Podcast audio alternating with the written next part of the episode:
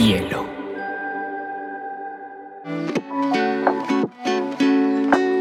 Hola, bienvenidos a Te Cuento News, un espacio donde analizaremos las noticias más importantes del mundo digital y la Web3 en menos de 20 minutos.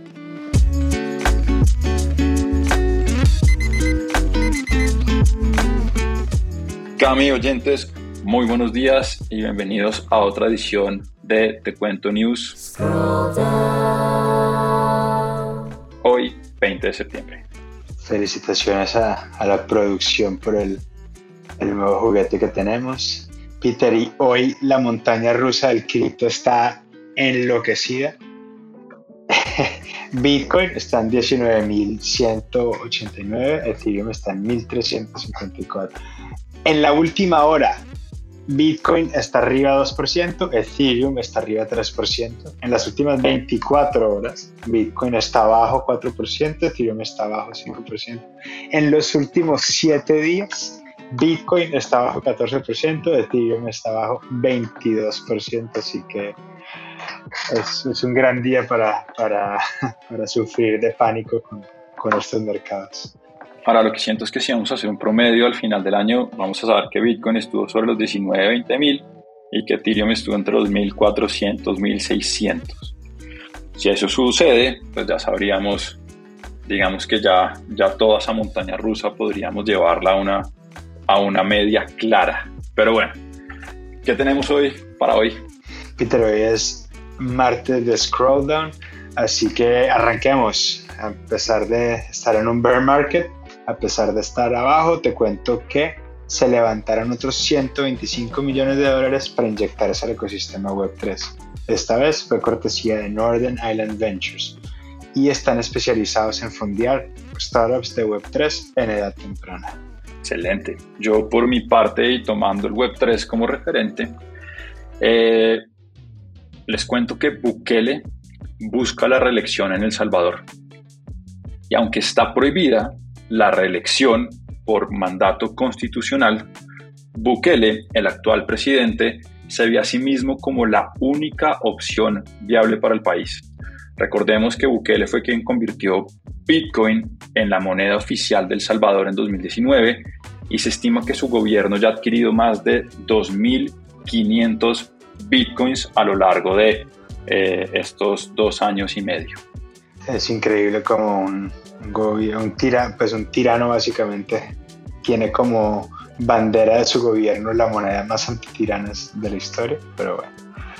Peter, no sé si recuerdas, pero en marzo comentamos que eh, Estados Unidos había sacado, el presidente Biden había pedido a su, al Congreso que dictaminaran sobre la, el cripto. Pues ayer salió este, los findings de este estudio y los highlights son uno, el gobierno tiene todas las intenciones del mundo en usar el cripto para dos fines específicos. Uno, bajar las barreras de entrada a la bancarización y dos, que sea de fácil acceso pues como para todo el mundo.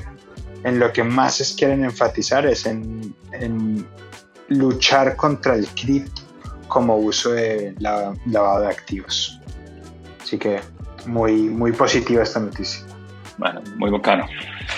Eh, por otro lado, la fintech mexicana Clip obtuvo una línea de crédito de 50 millones de dólares por parte de Morgan Stanley, JP Morgan y el HSBC. Clip comunicó que usará el financiamiento con el fin de ampliar sus esfuerzos para satisfacer la demanda de las empresas eh, en términos de soluciones de pago innovadoras y mejorar asimismo el acceso a más empresas y más mexicanos. Enhorabuena por Clip. Este fin de semana fue D23, que es una especie de Comic Con de Disney, es el Ultimate Fan Experience. Eh, muchas cosas muy importantes para el futuro digital. Digamos que la más destacada es que la única persona que tuvo un stand, la única persona que tuvo algo que no fuera propiamente del ecosistema Disney fue Mika Johnson con su proyecto de Acuitars de quien hemos hablado acá, que es un proyecto de NFTs, está, tienen toda una, una propiedad intelectual alrededor del proyecto, así que emocionantes noticias para, para el futuro de la Web3. Salió un reporte en Bloomberg en línea eh, haciendo un análisis de cuáles han sido las monedas latinoamericanas más estables en los últimos 20 años. Y sorprendentemente, o por lo menos para mí, fue que el quetzal, la moneda guatemalteca, es la más estable en los últimos 20 años de la región. El quetzal, que hoy en día 7.5 quetzales promedio compran un dólar, ha mantenido esta relación intacta en los últimos 20 años. Muy por el contrario del peso argentino, hace 20 años estaba en una relación 1 a 1, es decir, un peso, un dólar, hoy está sobre los 150 pesos un dólar, o el mismo peso colombiano que en el 2000 estaba 2.000 pesos un dólar y hoy estamos alrededor de los 4.500 pesos colombianos por un dólar. Así que enhorabuena por el quetzal y por la economía guatemalteca. Interesante. Peter, Adobe compró Figma por 20 billones de dólares. Esto en español, recordamos, pues son 20 mil millones de dólares. Así que, gran noticia. Amo Figma, creo que todo el mundo quiere esta compañía y ahora hace parte del ecosistema de Adobe. Y para quienes no están muy familiarizados con Figma, especialmente esta solución de software que permite hacer mockups o plantillas previas al desarrollo de aplicaciones, websites y muchas otras eh, visualizaciones de plataformas digitales. Entonces, creo que es una gran adquisición de Adobe para complementar su portafolio.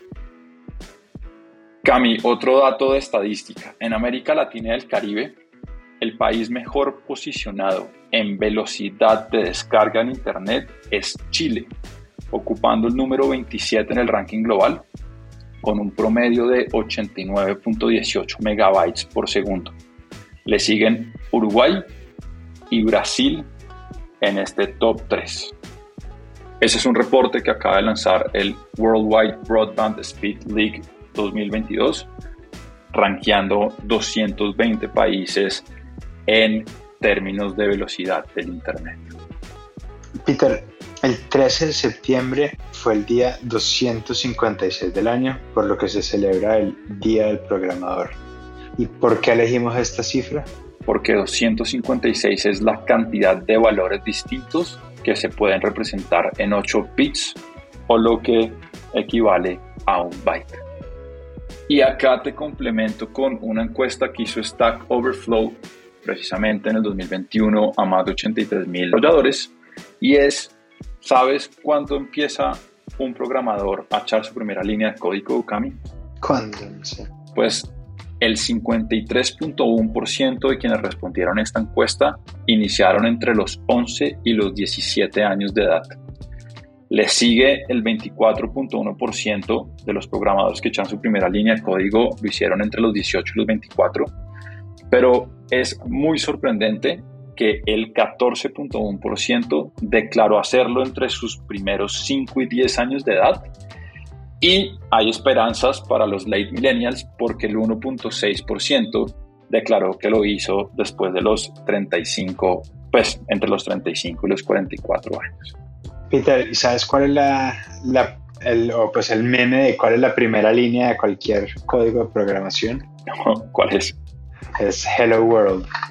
Entonces siempre cuando, cuando estén viendo cualquier tutorial, cualquier cosa, siempre lo primero que se le pide a un, a un sistema para que, para que muestre en pantalla es Hello World. Ah, pensé que me ibas a poner un meme chiste. Ah, es que es un meme, pues estos memes son y no son chistes a la vez. Eh, solamente comentarte que 256 es un número exponencial de, de 2, la razón por la que pues todos hemos, hemos tenido celulares de 256 gigas, o es un tema de 248, 16, 32, 64, 128, 256. Y nada, es, es, sí, que viva la programación. Ojalá el mundo tuviera más de eso. Bueno, eso ha sido nuestra edición de hoy de Scroll Down. Nos vemos el jueves con el doble clic. Vale, Peter. Un abrazo a ti y a, a todos nuestros oyentes. Wake up. See the sky, see the clouds amongst the sun. See the day for everything it could be. Stop treading on that snooze button. Bielo.